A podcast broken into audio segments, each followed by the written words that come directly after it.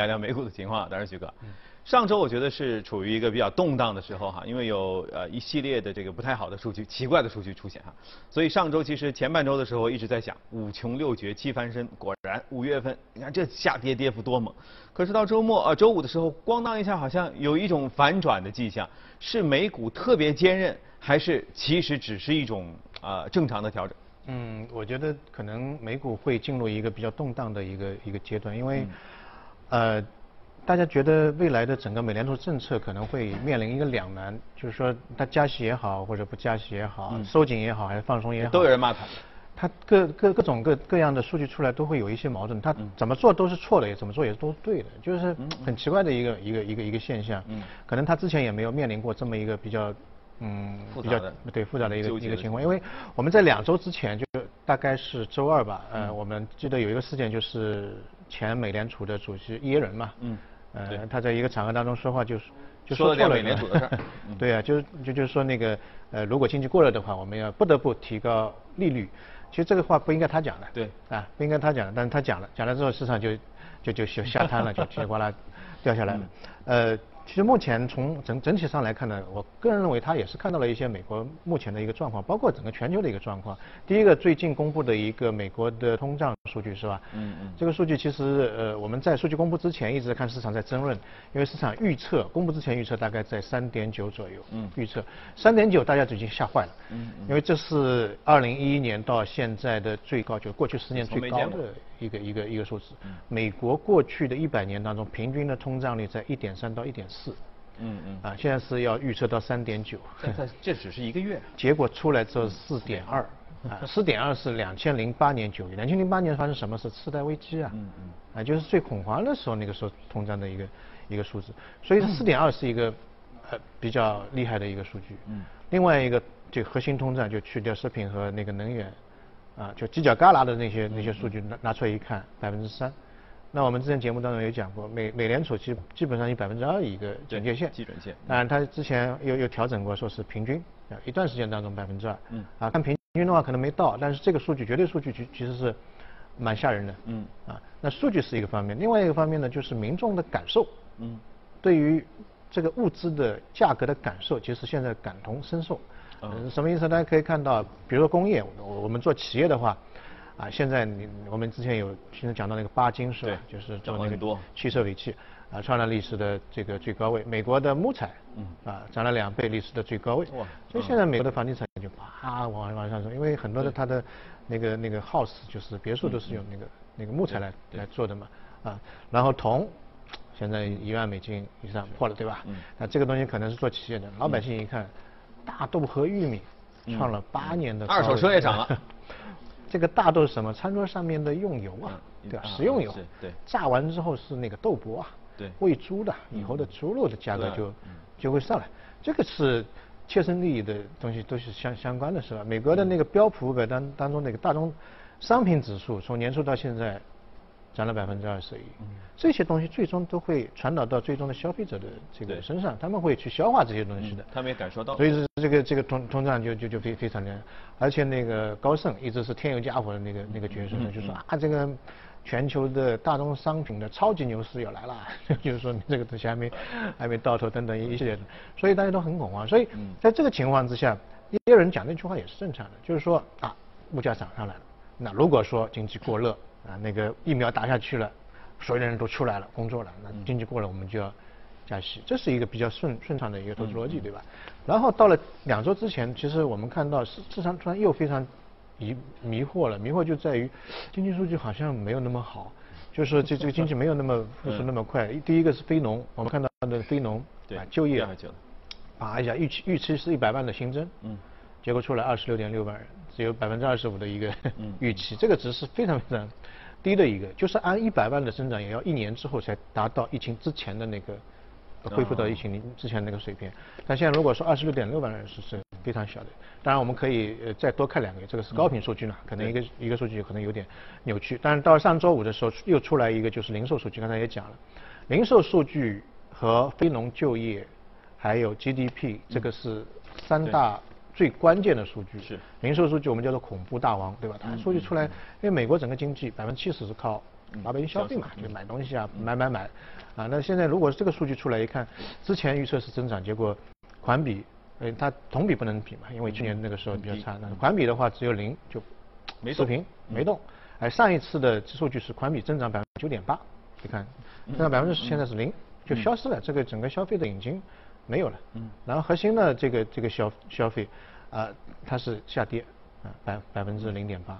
他们倒也每次不会觉得自己统计错了嘛，就是前后就会有调整。那这这个是就大家都觉得，哎，你看一个就业市场不行了，嗯嗯，啊，可能不行了，不知道是是不是真的不行。第二个，你看消费也不行了。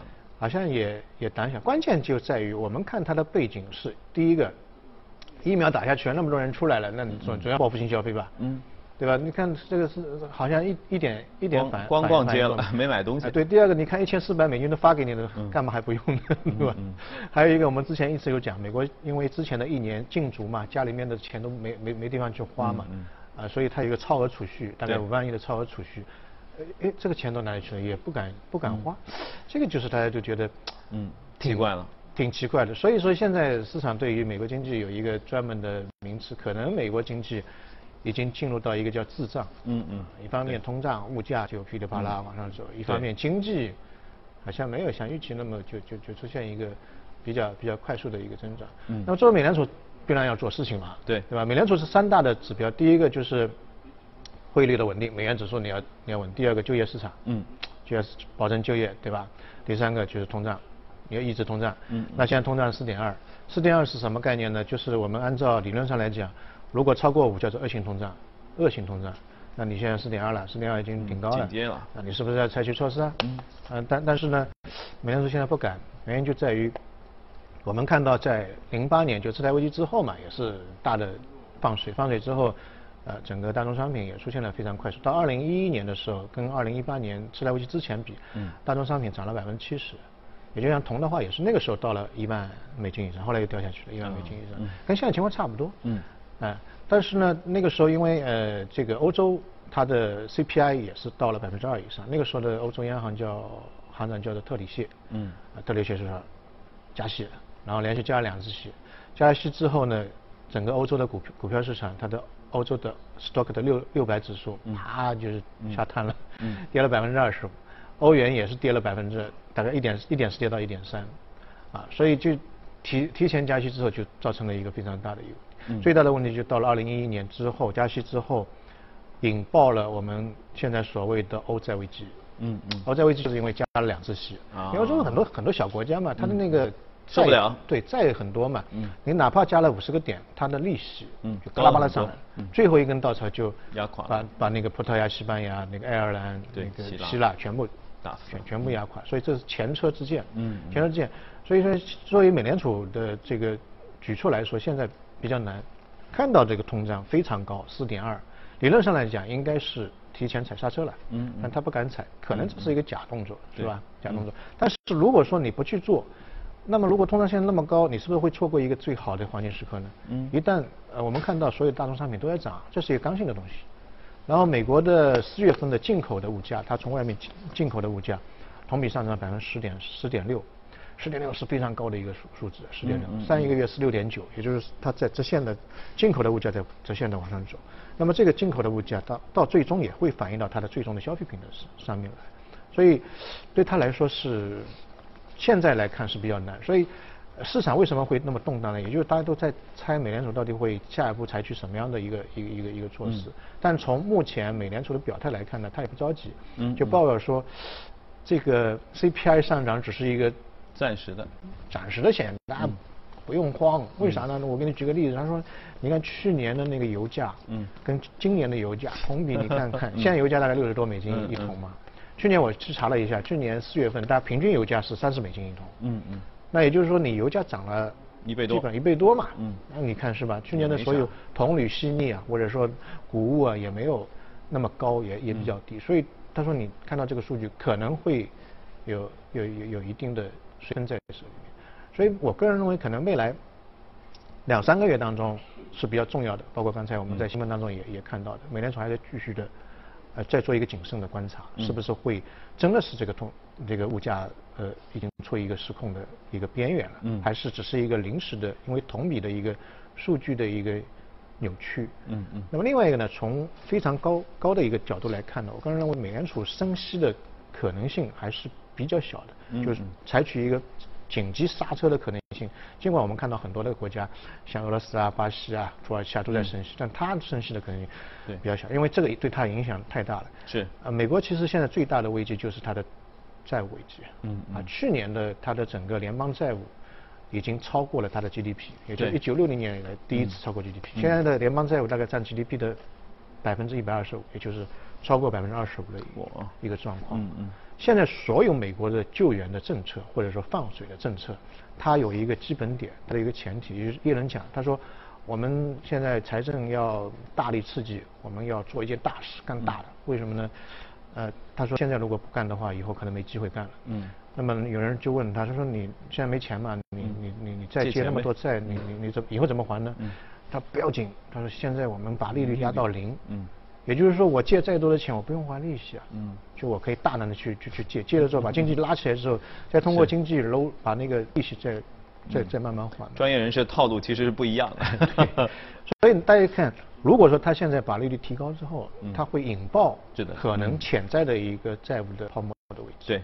而且他们关系又那么好，他这个鲍威尔也不会轻举妄动。对啊，鲍威尔那个那个耶耶人还有伯南克三人三小组嘛，经常私下里喝下午茶、开个会。有个群的。对对，关系特别好，所以这个我觉得，呃，从大的方面来看，可能性不是特别大。对，上周呃，就是周五的时候在和这个嘉宾在谈哈，我说现在啊，就是你看，要怪信息传播的速度太快，以前这种联邦机构。他们能拿到最一手的数据，他们能拿到最早拿到高频的数据，然后呢，先放到桌子上，大家讨论一下意义，然后出一个规则，可能要过几天才能传到民众的心心里，大家可能已经觉得说东来一个信息就反应没那么快，但现在不一样，现在只要一个数据出来。先有一堆自媒体解读，然后大家还各自猜，每个人都懂一点经济常识之后呢，然后就用这点常识就跟就就就去艾特美联储说你这个啊都都这样了，你们还没行动吗？但恰恰呢说现在面临一个情况是，现在所处这个复杂的诡异的情况是，连经济学教科书的这个传统经济经典的这个这个理论当中都没有这样的模型存在，就各种指标都高。都危险，那这个时候到底该怎么办？美联储其实作为作为他们这个决策者的话，确实是很难。所以如果都是很难的话，他们会不会取一个，比如说，呃呃，两害相权取其轻嘛？这个来一个什么样的方式是对他们来说既呃安全？然后有可能是伤害最小的。我觉得比较难有一个就是万全之策吧。嗯。只能说从它高层来讲，哪一个东西是优先的？啊啊。啊，比如说我泡沫不破灭，那是优先的吧？嗯。如果泡沫破灭，什么都没有了。对。吧？这个引爆的这个比欧债危机的泡沫会会会会会更大了，对吧？那你如果说债务泡沫破灭，那你股票市场十一年的牛市泡沫也要破灭。嗯。那这是会引引发全球的这个东西，所以这个东西我，所以放到最后来讲，这个肯定是放在。第一位的，在后面的东西他们可以慢慢的搞，就跟耶伦的这个思路是一样的嘛。呃，借钱别怕，是对吧？我们借钱之后把这个经济扶上来，经济的这个机器运运作起来的利润出来了，我们再慢慢还。嗯。但如果说整个经济扶不上来，你说什么都是空的。对，所以这个就是他这个作为耶鲁高材生的一个思路方式嘛，是对吧？那么按照这样的趋势的话，假设呃，其实短期内联储不会做太大的行动，那么传统的五穷这件事儿对于市场来说，就总会来一些冷风给它降降温，这个事儿会发生吗？因为上周一路下跌，已经其实跌的挺多了。嗯，我觉得也会，就是说大的方面，比如说升息这个东西可能是不会动动，但是呢，另外一方面，你看现在是每个月一千两百亿美金的购债。嗯。这个量是非常大的，嗯，呃，但但隔壁小兄弟就是加拿大，现在已经把那个购债的额度开始减小了，嗯，他可能会那一方面就是说我我们要那个把购债的额度减小放风，第二个呢就是把购债的这个额度呢真的是减少了，这两方面可能对市场的这个抽水，不是抽水就是把那个水龙头拧小一点，其实是心理方面或者实际方面是有一定的有一定的作用，嗯，就是说我个人认为其实到了下半年整个市场没有像上半年那么好，或者说。没有像去年那么好，去年就是说所有的逻辑都什么都好，对，就放水放水，它不敢停。对。但到现在的话呢，整个舞曲的步骤节奏开始放慢了。嗯嗯。那什么时候五点开始停止了？那都都都是有有有可能的，这是一个比较大的一个风险。嗯，所以就是说，接下来可能再看一个月的数据。另外就是这个印度毒株，到底会不会给疫情造成一些困扰？因为这边口罩令都解除了，啊，如果再遇到一些什么样的情况的话，恐怕又有一些波折。对，对，很多的波折。好，宏观方面先聊到这儿吧。接着来看一下今天关注到美股是什么？看一下美股放大镜，这是一个养老产业啊，CSU 品味生活资本，这是一家很大的企业吗？美国的这个养老社区的最大的养老社区之一吧，还有一个布鲁克。嗯。啊，养老其实我们。呃，之前提到过，当中很很长一段时间是沉寂的，美国的养老的股票不是特别好，但到去年啪一下又又上来了。哦。呃，美国现在也面临一个这个老龄化的，像全球都是同样的同样的一个一个一个问题。一个，大家去看美国，我们讲美国经济或者说美国股票市场，它其实是有根中中间的一根轴，这个轴就是它的婴儿潮一代。嗯，一九四六年到六四年，嗯，战后没事儿嘛，就在家就生孩子嘛，拼命的生孩子。那这一代人大概是六千万的美国人，所以这一代人就是所到之处是风卷残云啊。是。上次你说过啤酒 是吧？对他那个生出来就是奶粉，强生奶粉就是股票价格一飞冲天。然后青少年的时候，肯德基、麦当劳是的啊，那个必胜客又又又又又上来，可口可乐又上来了。然后等到他们成年了，四十多岁以后，这个美国的共同基金，嗯，啊，这个股票市场又又又又又好了。那现在他们已经进入了这个六十岁到七十五岁的老年阶段了。嗯，要考虑养老问题了。对，要要要考虑养老。另外一个呢，就是另外一块呢，就是美国的年轻人。嗯。呃，现在美国年轻人呢，就一个呢不愿意呃生孩子。嗯。啊，第二个呢，不愿意结婚，啊，就这个是也是好像全球的同样的一个，因为呃这个生活成本比较高。是。呃，有一个统计就是说，美国的一个家庭把孩子养到十七岁、十八岁，反正你可以出出出家门了，他不用养你。到十十七岁之前，整个费用大概是二十八点五万美金，也就是两百万人民币左右吧。嗯。两百万人民币，这对一个普通家庭其实还是有点。压力的，哎，还是有点压力的。一般美国人收入也不是特别高。对。因为我三月份看了一个数据，就是说美国做了一个统计嘛，就是说，呃，有一千八百万的家庭，嗯，它处于粮食紧缺的一个状态，就是没没，那 这不知道这个数据是不是，好像还是稍微有点有点惊诧惊惊惊异的这个事情好像，所以说对于呃一般的老百姓来讲或者年轻人来讲，他觉得一个呃生活方面会有压力，生个孩子。第二个呢，经济危机现在太频繁了，一会儿出一个，一会儿出一个，黑鹅、黑天鹅的事件太多了，对未来的不确定性就比较大，所以他也不太愿意。就比较消极。对，不太愿意生孩子，所以这也是一个全球，那大大家看欧洲也好，德国那个日本也好，普遍的一个一个情情况，所以就造成了美国其实呃去年它的人口的下滑是连续第六年的一个一个一个一个人口下滑，而且它的下滑速度是百分之四。出生率，新生儿的出出生率是下呃下跌了百分之十，也是有记录以来最快的这个下滑的速度。这是一个对他们来说也是可能是一个人口方面的一个一个一个危机吧。嗯。所以呃大家去看，像现在呃不仅是中国吧，美国的这个养老产业是呃经历了一段沉寂之之后死灰复燃。我昨天晚上还查了一下几家，不然呃布林克啊，嗯这一家还有另外一家都是股票的这个指数涨。就大家愿意在这方面花钱了是吗？对，大家也觉得。不不得不花嘛，这是一个刚性支出嘛。嗯嗯。因为因为它有三块，一块就是说一些退休人员的比较优质的一个的生理护呃这个生活的护理啊，有一个房子，然后呢二十四小时监控啊，或者说全套的医疗啊这个东西。另外呢就是部分的有些人可能没有那么多钱，他可以选项目，定期的上门来给我做一个体检啊等等，啊家家务可以打扫打扫。还有一些就是特特殊护理，那他有一些功能生理功能已经没有了嘛，他可能要。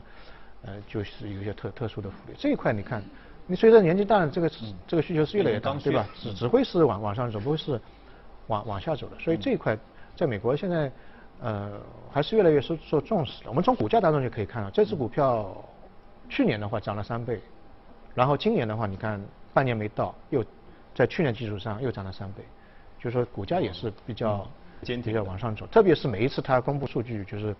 呃，整个出生率也好啊，就六十六岁以上老人也好啊，就出现了一个股价的一个迅速的拉升。所以我个人认为，这个全球的银发经济啊，或者说老年的一个福利的经济啊，呃，方兴未艾，就是已经已经在路上了，而且这个不可逆，对，不会一下子突然年年轻人越来越多啊什么的。